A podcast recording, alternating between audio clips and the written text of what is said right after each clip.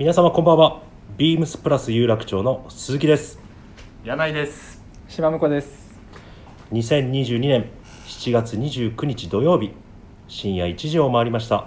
この時間はオールナイトビームスプラスがお届けいたします。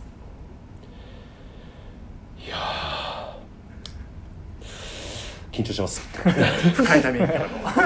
ええもう今夜で第3回となりましたね。はい。はい。なんとか続いてますけど。ええ。下岡さん柳井さんどうですか？いやーもう大佐の緊張感が伝わってこっちも緊張してます。はい。店頭でひしひしと伝わってきてます。朝からね。朝から。ごめんなさい本当。もう緊張しすぎてね今ひ膝がガクガク震えてますけど。いやー緊張しちゃった。ちょっとねなかなか慣れないもんでねこの年になっても。ダメだな。ねえ今週はねあのディレクターの溝さんがねアメリカ出張からおお帰りになってね。はい。はい。この間のサミュエルさんサミュエル金子さんとのラジオね面白かったなと思って。そうですね。ねえ。ねえすごくびっくりしたのさあの溝さんおっしゃってたけどボストンのねブレックス行ったら、シューズコーナーが消えてたってね。びっくりですよね。ね。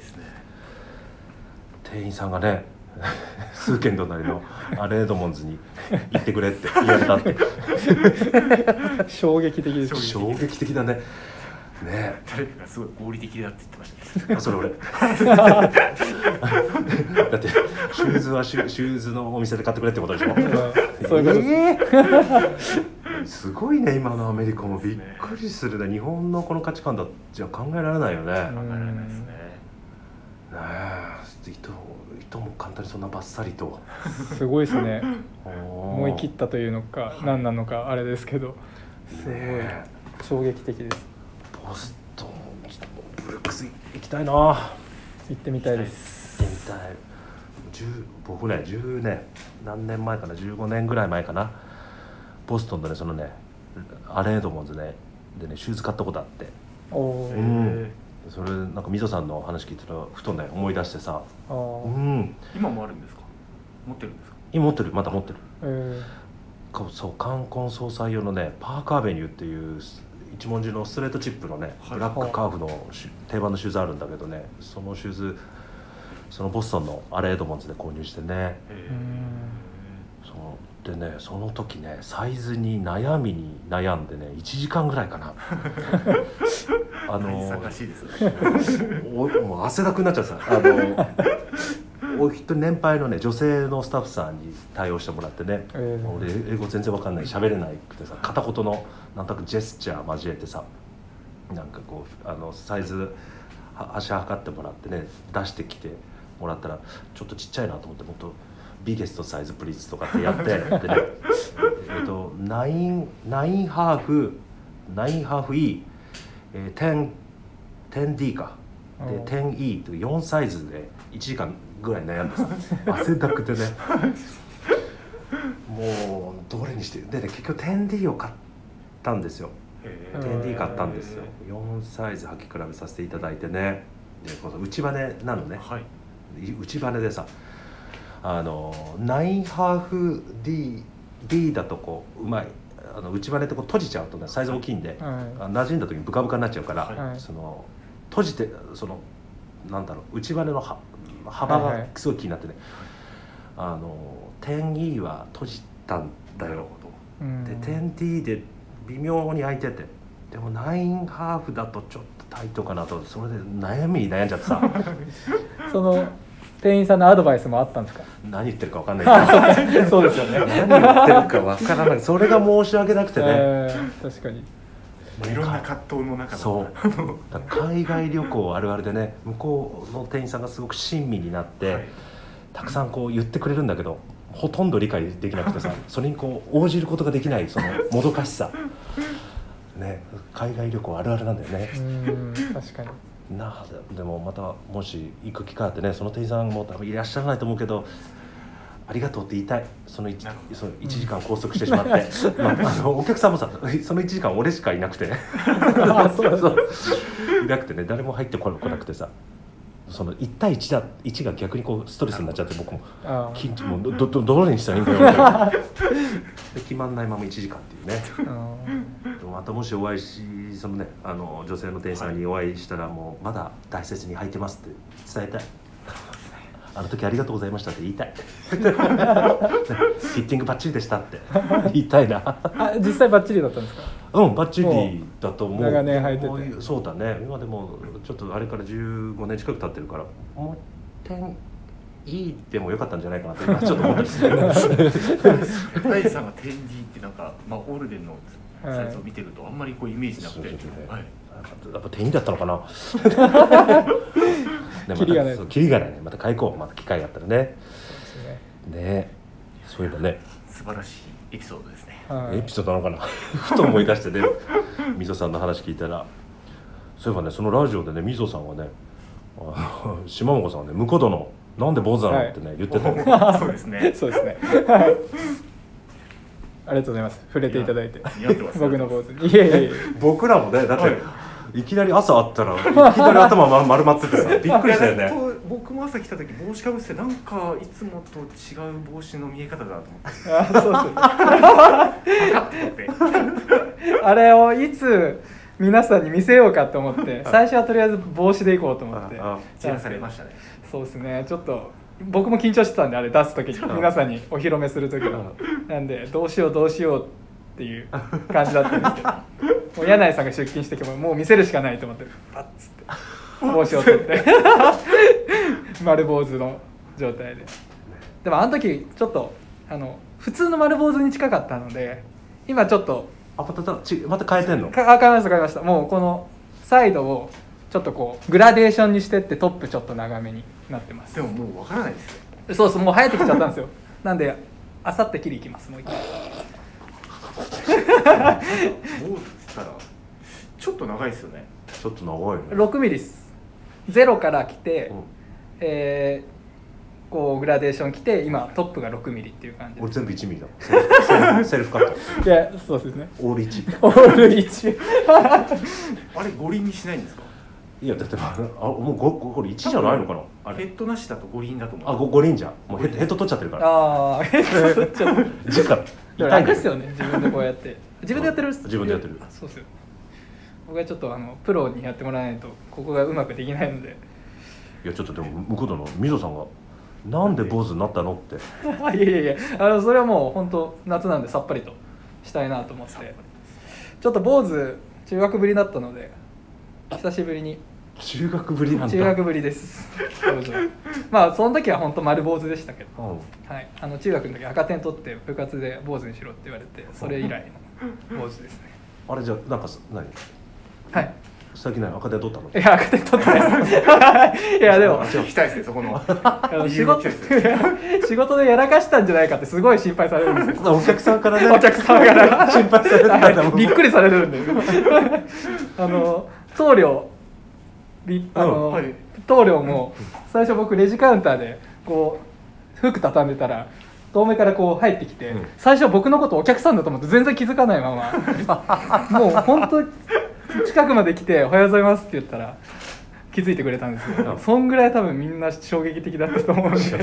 衝撃的だったよ。僕らも。本当に。びっくりしたもん。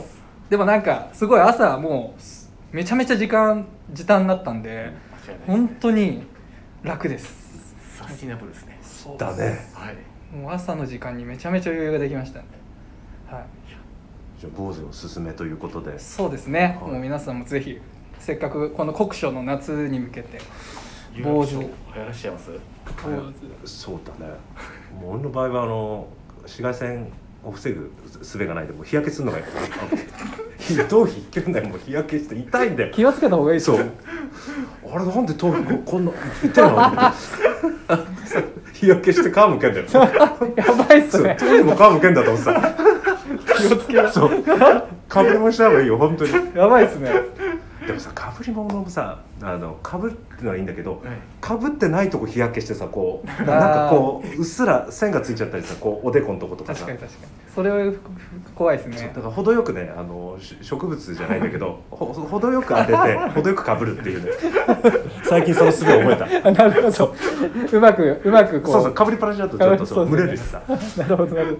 勉強になります。勉強にな坊主先輩の坊主先輩。ね坊主先輩の勉強になりますすいません。すいません。余計な話しちゃったちょっと話がそれてしまいました。いやそれでね話はちょっと変わるんですけどね。なんと、えーでこの番組に初のレターおおを頂戴しておりまして。ありがとうございます。は嬉しいじゃないですか。ありがとうございます。ありがとうございます。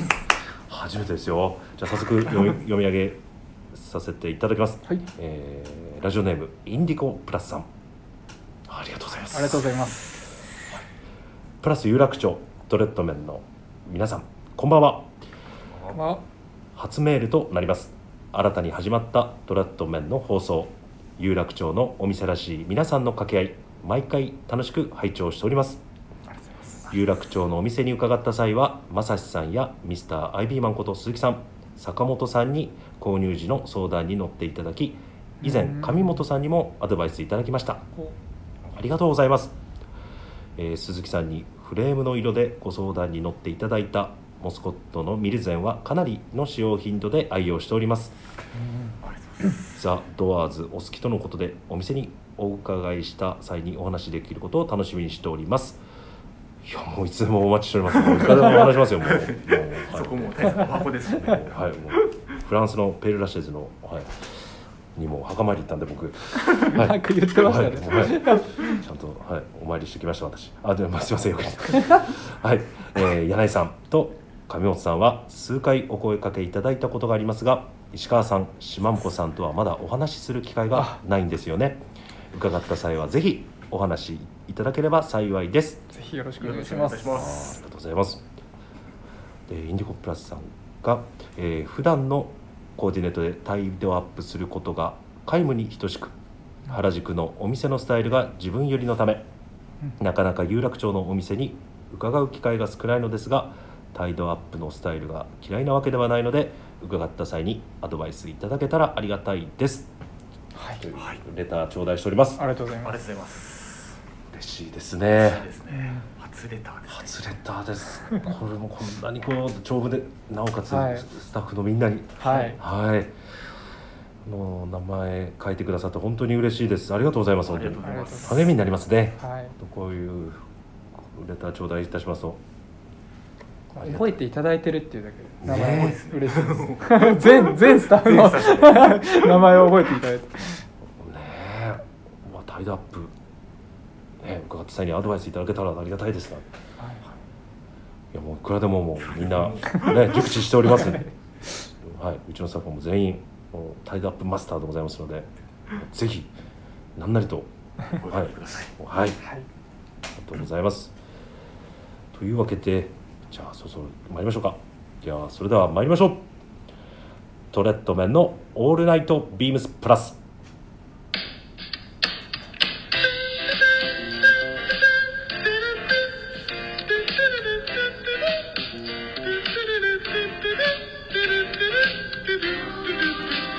の番組は変わっていくスタイル変わらないサウンド All Night BEAMS+ supported by SHURE。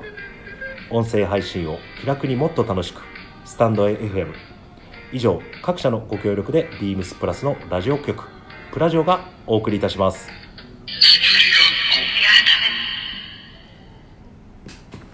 今回決まったんじゃないですか？だいぶバッチリでしたね。バッチリでした。噛まなかったですよ 練習中3回三回とも噛んでらっしゃるんですね。いやーこの前にしたらもう全部感じしかったですやった。嬉しい。いやテンション上がってきた。あありがとうございます本当に。じゃあ早速なんですけど今週のウィークリーテーマ。愛着遍歴ですね。本当部長よく考えるね。はい素晴らしい。さすがとしか言いようがないですよ、えー7月22日金曜日から始まったレミレリーフカスタムオーダーエキシビジョン今回のイベントの目玉はデニムジャケットなんですがそういえばデニムジャケットと最初に出会ったのっていつだろう？あなたとデニムジャケットの出会いや思い出好きなところを教えてください。ということですね。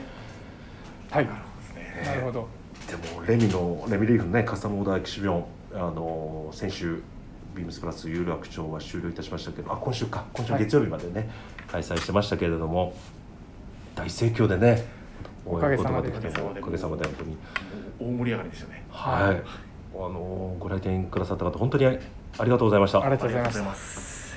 ねえ皆さんは本当になんだろうね。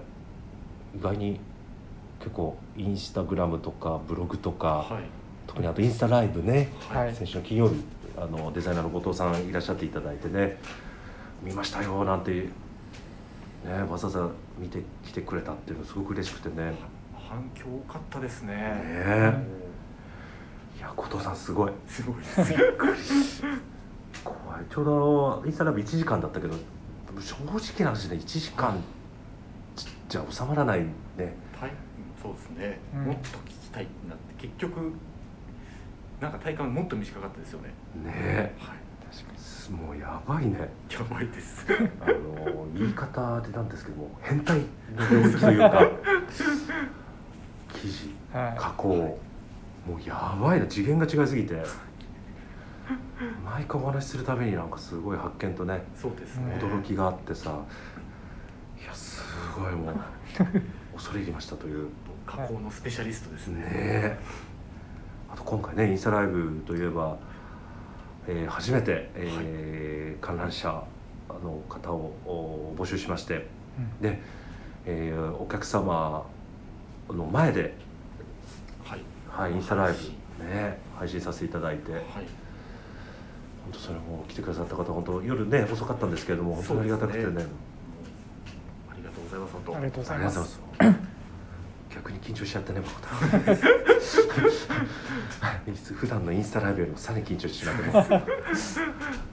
ダメでしたねちょっと次はもうしっかりあの、はい。楽しんでいただけるよう、ね、しっかり練習練習して頑張ります僕本和やかな空気を。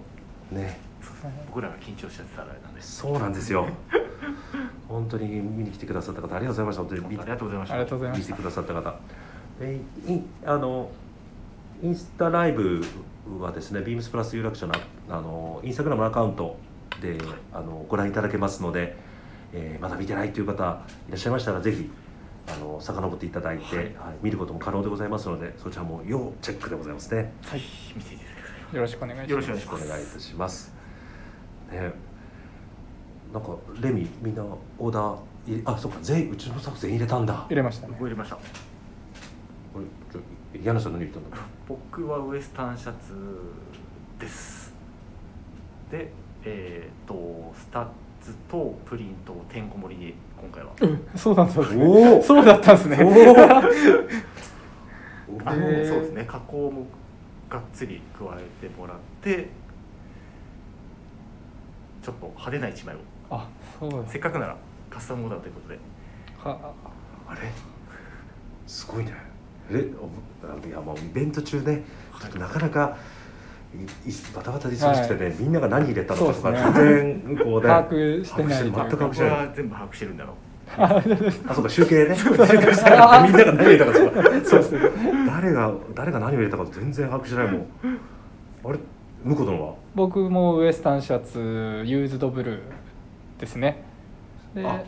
はい。加工はなしで、えー割とノーマルな感じで。プレーンな感じ。はい。スポーツコートに合わせたいなと思って。あのユーズドブルーっていうのはダメージブルーの一個手前の薄いやつねそうですね。薄いか。はい。色がし残ってる。残ってる残ってるやつ。はい。加工と色残りがしっかり見れるやつですよね。あー。ああそそっか。あれスタッツは？2つは、えー、とスクエア。ああボタンか。ボタンですね。あスタッツはつけてないです、えー、とスクエアボタンでえっとあれですねポケット。ポケットはそうです。そうです。ですやっぱり。あれ？や嫌なの？僕はまああのデンレリーグ型で。はい。あ。でもう通常のマーブルボタンですね。おー。はい。なんかやっぱちょっとお恥ずかしいな。僕も初めてのオーダー入れたのでウエスタンシャツは。やっぱりこうか形は原型はブランドさんのベースパターンを踏襲してます。あなるほどねいや僕もあのウエスタンシャツ2枚入れましたよ。さすがです。宣言通りです。宣言通り。ソートゥースのあのスケール型ボタン宣言通りです。宣言通り。はい。お父さんがもうに1枚っていう選択肢ないですもん基本2枚以上ですもん2枚いやあのあのお客様とお話ししたらなんだろうこう、まあ、か加工がねやっぱりあのうまいブランドなんだけどもなんかおお客様ご案内させていただいたお客様がこうなんかゼロから育てたいっておっしゃっててワンウォッシュを入れてくださったの。はいでそのご案内してる時に確かになと思って、デニムの一つの楽しみですもんね。そうそうそう。れはもう、うん。お客様もその、はい。おもう同じことをおっしゃっててあ確かにそれいいなと思って。で一応ワンウォッシュとこういうものとそのデニムブルー。一応はい。2枚入れさせていただいて ソートゥースのスケア型ですね。あ両方ともですか？あれ？どっちかマーブル。あにだからどっちかど。っちかをちょっと忘れてしまあったパパパッと入れちゃったんで。ー意外とそこはパパパードなんですね。そうパパパッと。大佐のででもでもあの新しいフィットニューフィット。はい。ニューフィット。あれみんなフィフィットは？みんなニューフィッあトあクラシックフィットの。クラシックフィットね、はい。よかった。あれうまくねできて、うん、よかったそうですね喜んでいただいてお客様もね。本当でも2枚とか入れてくださる方多かったですもんね。すごく多かった、はい。そうだよね。今こういうバランスでいきたいんだっていうはい。感じでこうね聞き比べていただいてなんかそのニューフィットの方ねクラシックフィットの方選んでくださってすごく喜んでくださってね。ねそうですね。えもうあのパターンも随分いろいろねみんなでうんあれやこれやとやってね。やりましたけど。ありがとうございます苦労した甲斐があったなと、ね、でもあのデニムジャケットの方もねああのごめんなさい。ワークジャケットか。はい。ワークジャケットはい。の方もねすごいよくできててね。すごかったですね。はい。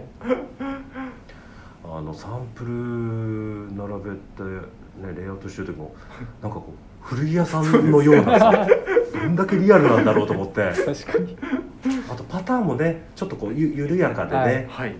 着やすかったですね着やすかったね、あのバランスね。はいかっこよかったです。かっこよかったね。うちだと一番人気だったのは、あでもまんべんなくまんべんなく。まんべんなく入ってました。あ確コかに。ーデュロイがコーデュロイかキャンバスかなっていうところでした、でも本当にもうまんべんなく入ってましたスウェードレザーも入ってましたしデニムも入ってましたし。えーありがたい。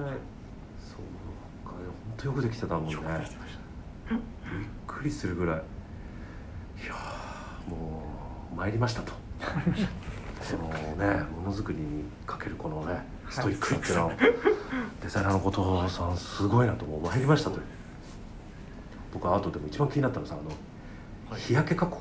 ああれすごいよ。サンフェード。ド。サンフェード。はいあれよかったよ。びっくりした。ね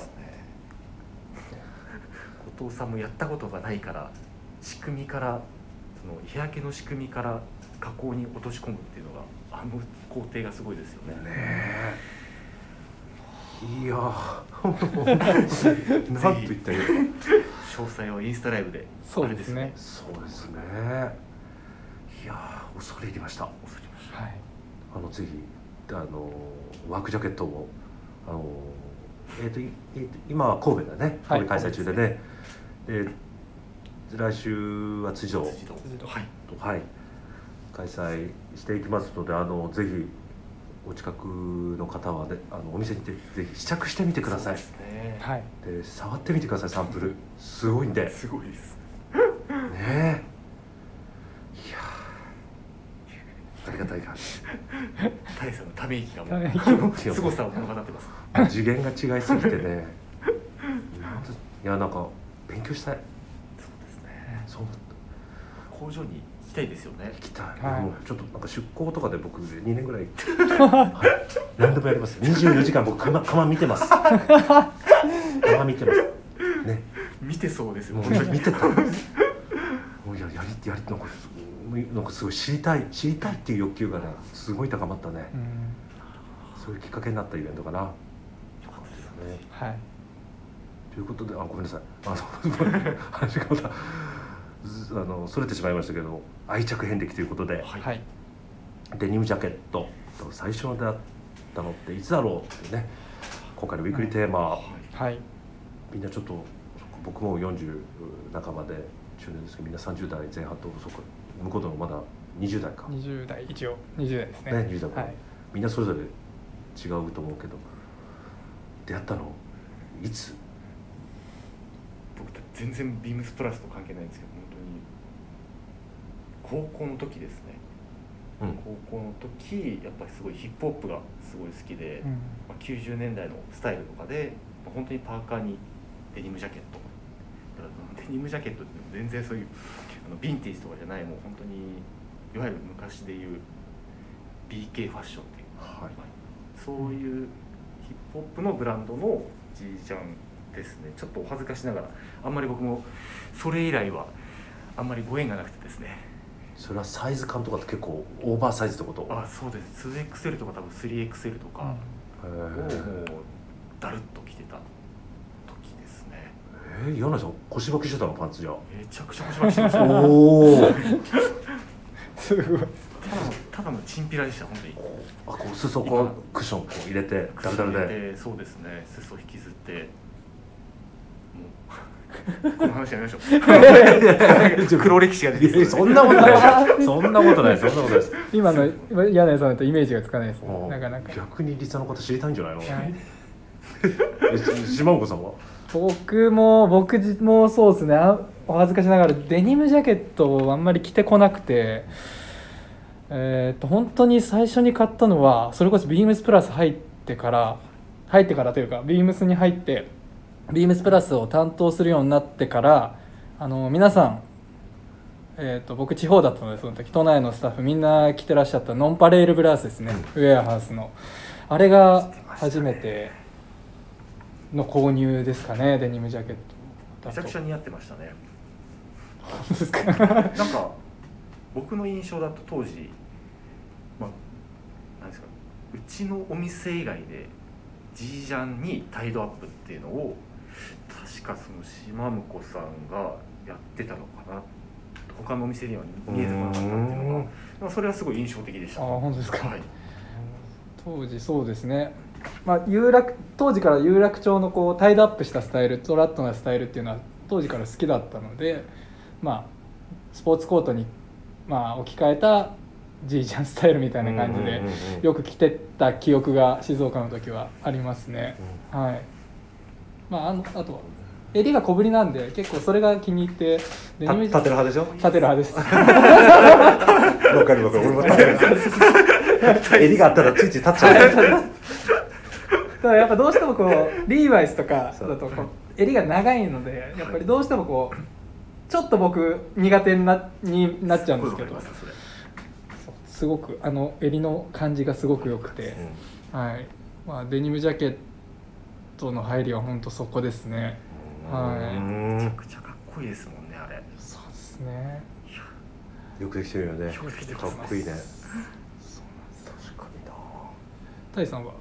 僕はね実はね昨日の山田兄弟のラジオを聞いたらまさしがさなんと俺まさしとちょっとかぶったんだけどあの僕ねこうこれいくつだろう？2か3か。年年の時にフリーマーケットで買ったねあのあれフォアモストのあのジェシー・ペニーのフォアモストのあの G ジャンがあって、はい。ファーストタイプって言って、あのフラップ付きのポケットがうん。ちょっと下についてる、うん、あの なんだろうリーバイスしか知らない人だとあれそれに偽物じゃないのって思われる。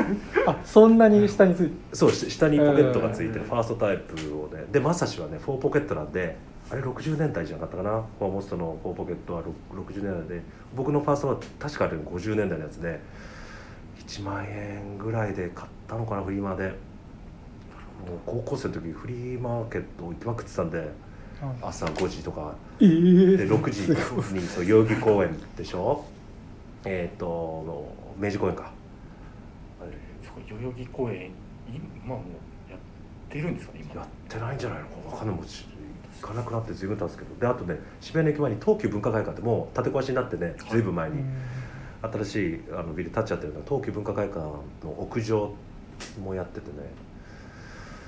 すごいよく行っててねでねそのフォアモストのファーストタイプ買ってでねパンツもそのシリーズのパンツも探して買ってさ上下で着てた時期もあったね。うん。似合いそう。ところがねところがさはい。ところがさあの要はリーバイス当時も高かったからファーストセカンドとかさ、先輩とか着ててはい。かっけえなかっけえなっつって。でいや俺やみんなリーバイス着てんだから流行ってんでしょ？俺なんかそんなねミーハーなの嫌だよってなってさ表向きはねつあのちょっと突っ張っててさ俺やっぱやっぱあの素分けでしょっつって。こっちもかっこいいっしょみたいなね。ででそうアイリスセッターさ履いてさうん。レッドイーグルさ、ね、でもさあの向こうたと、えっと、どこだったかな原宿とか行くとさ向こうからさリーバイスのファースト着てで多分ダブル X かビッグイかのいい色にしたのさ、セットアップって僕の時代普通だったんではい。向こうからリーバイス上下の人が歩いてる、はい。でこっちはストア系の上下なんだよ ちょっと下向いてさ目合わせながらいや大さんらしいですよと思ってさ地元じゃ生きがれんだけどいざこう東京出てきちゃうと。いやで負けたぜと思って。でもまあその後ねリーバイスのえーっとねやっぱフリマでねセカンドかなえーっと買ってもうそれは友人にずいぶん前に売っちゃってね。それはずいぶん来たな20代10代後半から20代前半ぐらいまで、まあ、それこそねたまにタイドアップしたりとかね。えーなんかその当時のその着こなしのところ写真とかあったら見たいですね。ねでも白パン履いてたいしてみたいなね、それが IB とかトラットとかそういうことじゃなくてなんか当時はいろいろなスタイルがねあったんでまあそういう組み合わせる、まあ、ミックスのうんちょっと走りだったのかな。ね。なんかいろいろあの時はあの時で面白かったけどね今振り返ると、ね。でもなんかねストア系も今なんかの最近調べたことがあって結構いい値段でね僕が購入した当時よりも随分値段跳ね上がっててね。またでも欲しいな。パンツまだ残ってるかな、はい。うん、ボロボロで自分でリペアしてね、うんマジですか？うん、パンツも片耳なんだよ両耳じゃなくてセルビッチが。あうんそうあった。なああの時な今度探してきて履いてきてくださいよ。履けるかな？あそう。僕サイズがねはい。当時ゆったり履いても34インチ。でデニムのそのジャケットリーバイスのセカンドとかもね38ぐらいを着てたんだよ。へアメカジって今割とこうゆったりした感じだけど当時はこうピピタ。ピタピタで T シャツもー M とか着てピタピタって着て。もう全然今じゃ絶対それ通んないと思うけどね。だって上44で 下38インチだもん。4インチアップしてるからパンツが。無理だもん。ね。時代感じるね。時代感じる。ねこれね。この話で。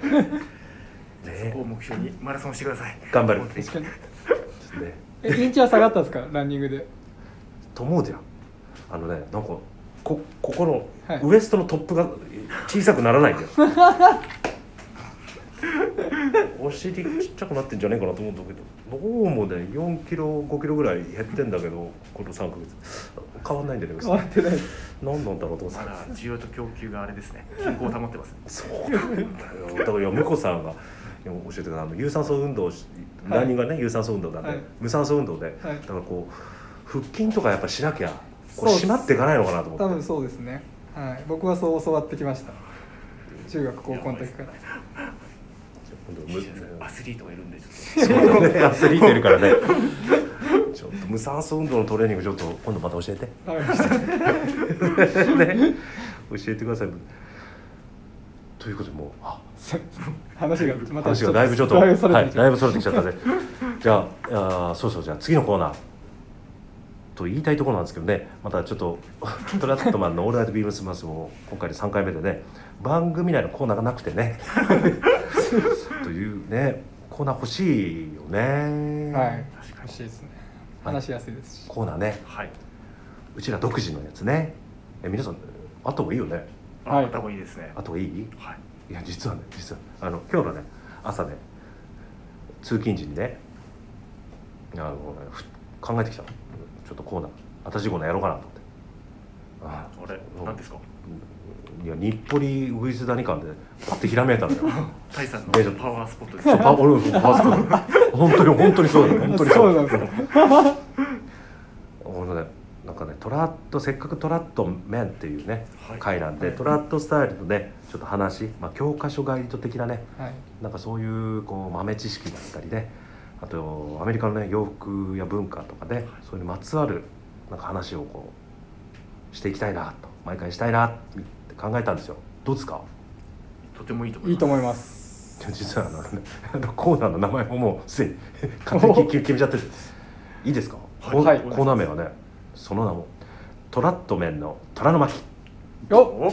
えー、よって感じ？ただのちょっとおっさんの思い思いつけるの大丈夫？これ。いいやバッチリだとボスが言うならもうそれはもやいやいやちす右習い。です。トラット麺の虎の巻ということでねもう勝手な思いつきからね、まあ、生まれた感じではあるんですけれどもちょっとやってみようかなということでねはい。これから毎回ね、えートラットの虎の巻やっていきたいなと思いますのでもうリサの方ぜひ楽しみにしていただければと思います。このままやっちゃっていいのかな？はい。お願いします、お願いします。いろいろ考えてきました。すいません。じゃあトラットメンの虎の巻第1回目ということで今回ちょうどテーマネクタイということで。お。お。まあ今クールビズでね。はい。ね僕ら店頭では一応ネクタイ巻きはしますけどやっぱ外歩くとやっぱりね暑いからね。まあこういうご時世ではございますけれども、まあ毎シーズン新しいね柄はい。などで新作はつ毎回やってますのでねあのビームスプラスのこだわりの一つでねネクタイというこういうアイテムねいろんな柄やってます。で実はですねご存知の方いらっしゃると思いますけれども去年秋冬からかなえーそうですかね。春夏春夏か？もう1年経つのかな、ね。あ春夏は。そうだ。IB 隊っていうシリーズ。実はあの去年。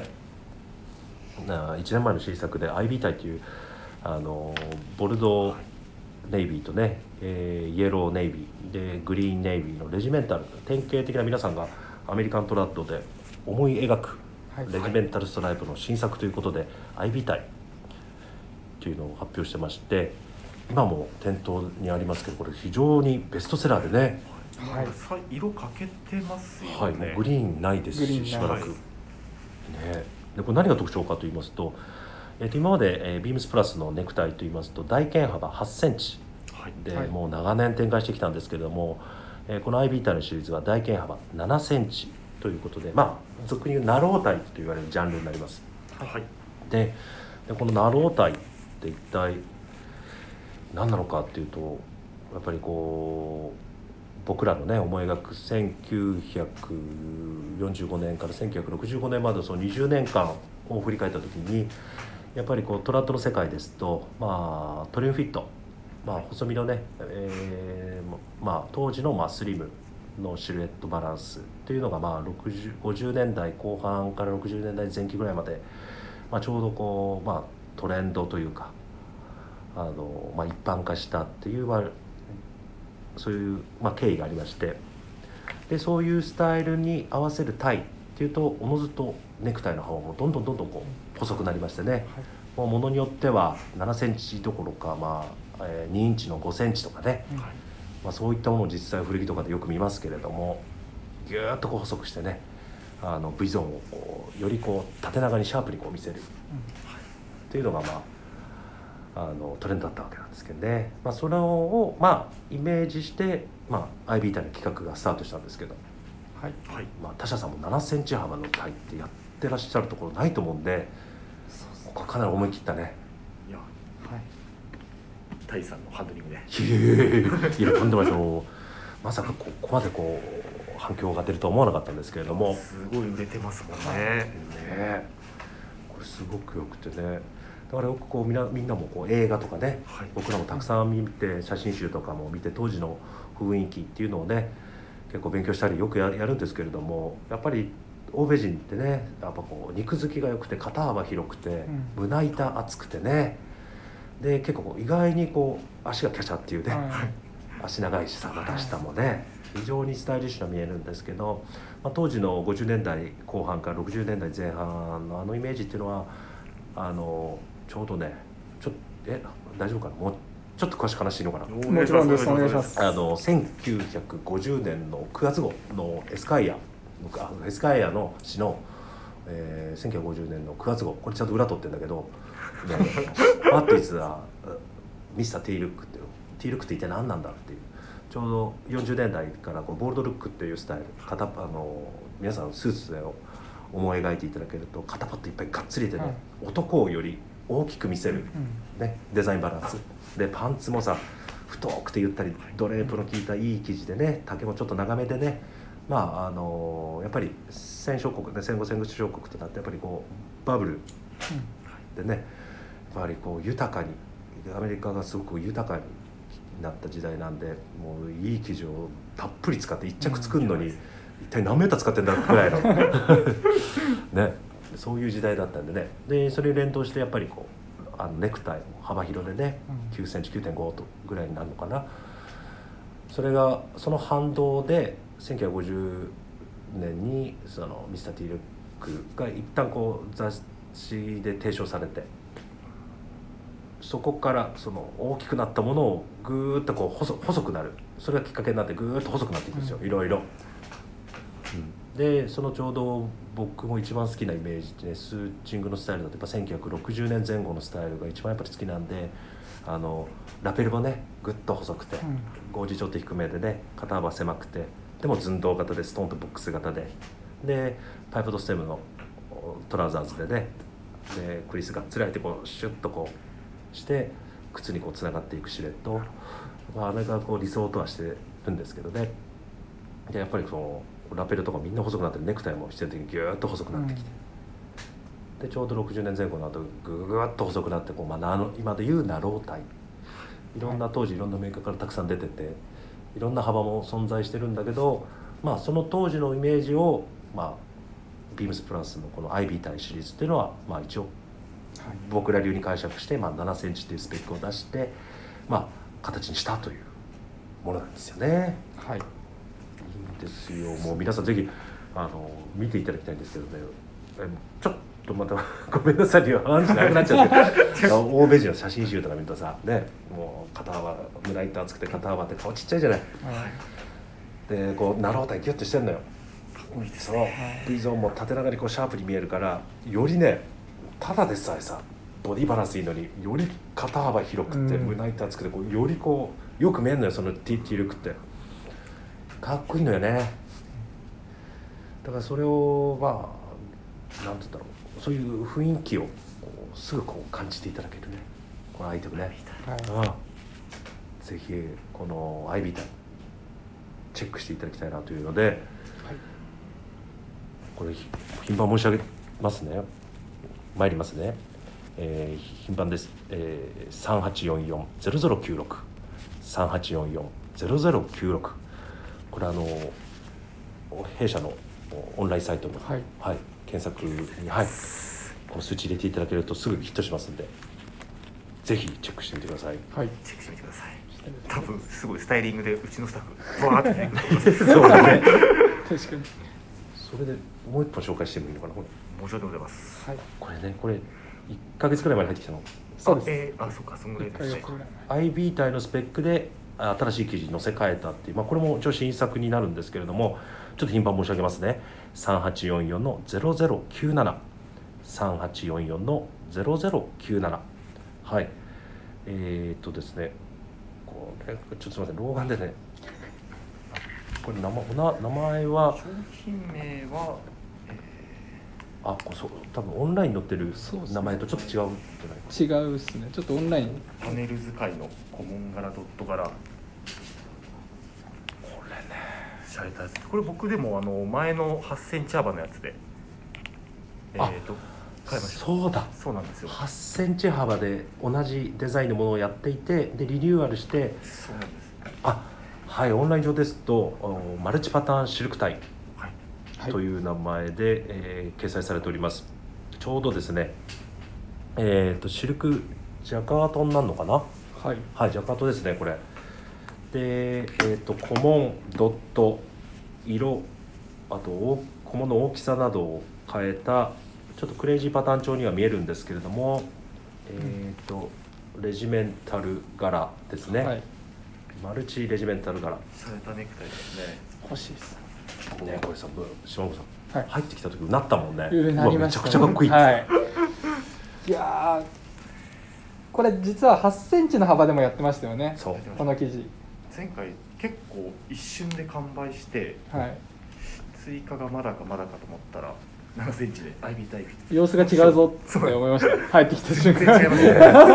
全然見え方違いますよね。ね8センチと7センチの見え方の差ってここまであるんだと思ってね、いやもうぜひあのご興味持ってくださった方いらっしゃいましたらあの店頭ではい。チェックしていただいてできればですねノットをこうギュッとちっちゃく結んでいただいて、はい。細く小さく結ぶっていうのがアメリカントラットスタイルの鉄則でございますので。鉄則でございます。いやちょっとごめんなさい。今結ぶと言ってふと思ったんだけどアメリカントラットってデンプル入れるのか入れないのかってこれ実昔からねラス内でも論争が繰り広げられておりまして。結第三的構スタッフによってはーあそうですね、はい。えーっとですね生粋のアメリカものを着てるであろうあの当時の映画とかで、はい。ハリウッドスターの方とか見ると基本入れない。っあていうのが自分の、まあ、研究っていうほどの研究じゃないですけど僕の持論は入れない。ただ今の気分だと入れますですねみんな入れる？僕は入れます。全部入れる？僕も入れますね。やっぱり入れる？入れたい。でもたまに入れ入れたくない気分の時もそうそうそうそれはありますよね。たまに入れない時もあります。基本は入れてるですかね。そうだね。だからこうまあであのアメリカントラッドのやっぱりスポーツコットとかねすあのスーツ型のものとかもやっぱりこう寸胴型でねこうシルエットが割とこう平坦に見える中に、まあ、デンプルを入れることでこの首元にね少しこう丸みと柔らかさっていうのを入れる一つのまあテクニックというかね。じゃあみんな入れるんだやっぱり。ますね。入れますね。雑に入れる時とうん。綺麗にちょっと意識する時はそのぐらいのサイズしかです基本全部入れます。全部入れる。はい何年前かもう入れない一切入れない時代も僕あったんで今はまあ入れるんだけど。入れ、うん、どまあどっちでもいいか。でもそれこそ本当でもそういう話で言うとあの湘南の間違いないでさんうん。の和田さんとかも結構スタイルよって入れと入れる時と入れない時すごい店頭一緒に働いてた時は見えてましたね、うーん。あれニットタイも入れる？ニットタイ最近入れないですおお僕は入れてますね。入れて入れるてますね。はい。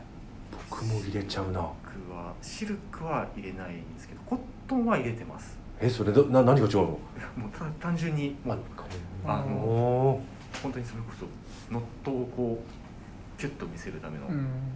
シルクは入れないようにしてます。ー。へいや気分ですすいません。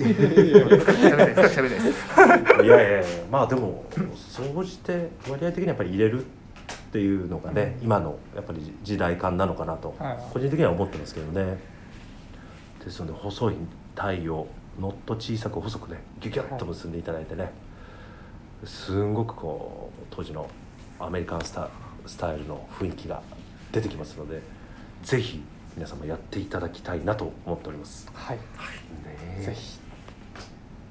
ちなみにこの IB 体の話なんですけどこれ仕様であのはい縫製の仕方も剣先の裏見ていただくとね裏地なし、あの毛地がちゃんと入ってるんですけど1枚。あと表地の2枚仕様ですね。で裏隠さずこう裏地当てずに。はい。はい。で剣先は三つ巻きっていう。はい。はい仕様でこれも当時のアメリカンスタイルのネクタイに多く見られた仕様なんですよね。だからよりこうパーツ数が少なくてはい。まあ量産するこうより合理的なものの作り方そのまま、はい、現代に、再現してる。はい、再現してると。もうぜひちょっと今ねネクタイなかなかする機会ないかと思うんですけどももう重要なアイテムですので、ね、あの先ほどあのレターでもインディコプラスさんがはい。ネクタイなかなかする機会がないんですけどもぜひ教えてくださいというレ,、ね、はい。レターも頂戴しましたのでぜひレンプル入れる入れないの、はい、論争に加わっていただいて、はい。はい。はい。ぜひぜひもうみんな熟知しておりますのでよろしくお願いいたします。ということでお願いします。カジュアルにも負けますので。そうですね、はい。そこ取り入れやすいですよ、ありがとうございます。というわけでもう時間を気にせず話してしまいまして 今回も反省でございますね。ついつい長くなってしまいましたので皆様本当にリスナーの方本当に申し訳ございません。本当にもう50分ですねもう。大変失礼しました。というわけでじゃあ締めではい。参りましょうか。はい、えーではレターを送るというページからお便りを送れます。ぜひラジオネームとともに話してほしいことや僕たちに聞きたいことがあればたくさん送ってほしいですメールでも募集しております。メールアドレスは bp.hosobu.gmail.com bp.hosobu.gmail.com えー、ビームスプラス放送部と覚えていただければ覚えやすいかと思います。あとツイッターの公式アカウントもございます。アットマークビームスアンダーバープラスアンダーバーまたはハッシュタグプラジオをつけてつぶやいていただければと思います。はい。はい。すいません。お願いしますはい。お願いします。励みになります。はい見えます。はい。あのぜひレター皆様お待ちしておりますのでよろしくお願いします。お願いします。お願い。しますあとあのこ今回から始まったトラットメンの虎の巻コーナー、はい、ぜひなんか取り上げてほしい。そうですね。なんか題材などあればどしどしお待ちしております、はい。あの店頭でも構いませんのであの来ていただいたりスタッフにポロッと言っていただければ、ははいい僕たちもたくさん考えますので、はい、ぜひよろしくお願いいたします。はいお願いしますはい、ではそれではまた次回にお会いしましょう。あと明日のですね、えー、ビームスプラスウエストのオールナイトビームスプラスもお楽しみにということで、はい皆様おやすみなさい。ありおやすみなさいがとうございました。どうしたありがとうございました